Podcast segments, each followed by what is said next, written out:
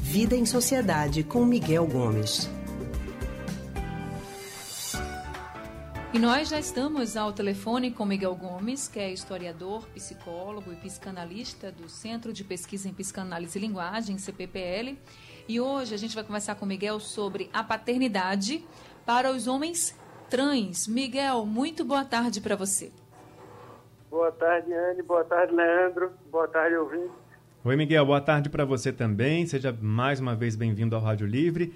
Bom, a história é a seguinte: uma empresa de cosméticos contratou o empresário e influenciador digital Tami Miranda, filho da cantora Gretchen, para divulgar os produtos da marca nas, nas redes sociais dentro da campanha do Dia dos Pais.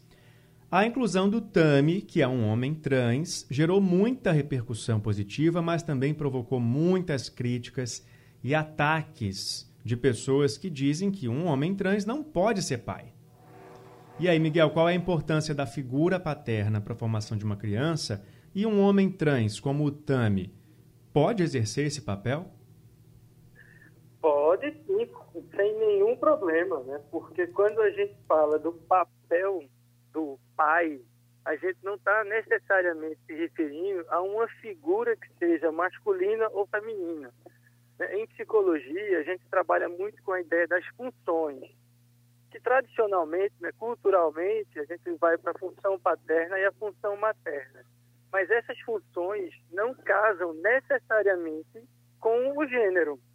Então, você pode ter um casal com dois homens e esses dois homens exercerem as funções paterna e materna ao mesmo tempo. Né? Tradicionalmente, a gente associaria a função materna a essa função mais do cuidado, do manejo, né, da manipulação do bebê e, e, a função paterna como esse papel da apresentação do mundo ao bebê e à criança e, e aquela figura que entra para justamente quebrar aquele aquela simbiose né, que existe entre bebê e mãe né quem, quem convive com o bebê sabe que no início da vida de um bebê ele é muito grudadinho na mãe por conta da amamentação e tal. Então, o pai é quem entraria ali para mostrar ao bebê que ele e a mãe não são as únicas coisas que existem no mundo. Tem, tem mais coisa no mundo que ele precisa, inclusive, se submeter, né? A norma, a lei e tal.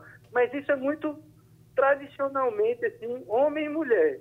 A gente sabe que essas funções não são necessariamente exercidas pelo homem para a mulher. Pode ser por qualquer pessoa, às vezes pode ser exercida por mais de uma pessoa, então, existe toda uma gama de, de configurações possíveis que fazem com que um homem trans possa facilmente exercer qualquer um desses papéis.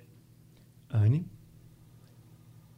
Agora, Miguel, é, eu queria falar com você sobre esse preconceito que a gente sabe que existe na nossa sociedade e falar sobre os prejuízos que isso pode ter até mesmo para os filhos, né? Porque Agora é um bebezinho, não entende muito do mundo, mas daqui a pouco vai crescer, vai para a escola, e se esse preconceito permanece, ele também vai ser uma vítima muito fácil até desse preconceito, né? dos olhares, das palavras. Quais são os prejuízos para as crianças? É, né? É, a gente tem hoje ainda, né, e aí isso vale para Tami, como vale para casais homoafetivos, por exemplo, que adotam uma criança, que a sociedade, em alguns meios mais conservadores, não aceitam esse tipo de união.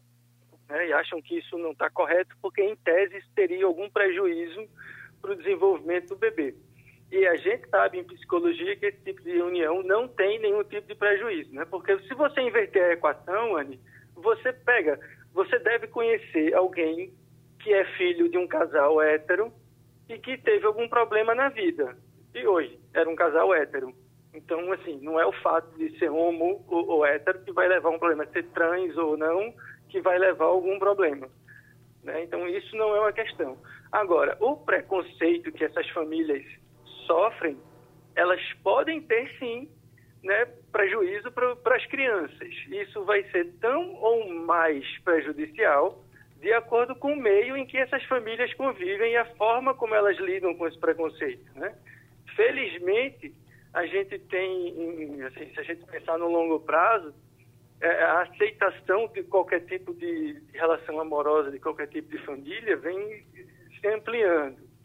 Né? Mas ainda existe uma estigmatização com essas famílias. Então, eles precisam estar é, é, tá sempre trabalhando esse tipo de diferença na forma da família é, é, que ele tem. Né? Então, filho de um homem trans, certamente ele vai ter um olhar enviesado em alguns lugares. Mas quanto mais naturalmente os pais lidarem com isso e conversarem com o filho de forma natural, mais fácil para esses bebês lidarem com essa estigmatização e com esse preconceito que eles vão enfrentar. Tá certo, Miguel. Obrigado, viu, pela participação aqui mais uma vez e até semana que vem. Tá bom, Leandro. Um abraço, meu Um abraço, Miguel. Até semana que vem. Obrigada, viu, pelas orientações e reflexões aqui. Preconceito não tá com nada, tá, gente? Então vamos respeitar todo mundo do jeito que as pessoas são. Se ela é trans, se ela não é, não importa. O que importa é que as pessoas sejam felizes. E também isso depende muito da nossa sociedade. Então vamos fazer o nosso papel, todo mundo respeitando um ao outro e assim todo mundo segue feliz. Respeito acima de tudo. A gente acabou de conversar com Miguel Gomes, que é historiador, psicólogo e psicanalista do Centro de Pesquisa em Psicanálise e Linguagem, CPPL. Amanhã nós conversaremos com Bruna Vaz na coluna Pais, Filhos e Famílias sobre o isolamento social e o aumento da intimidade e do entrosamento familiar.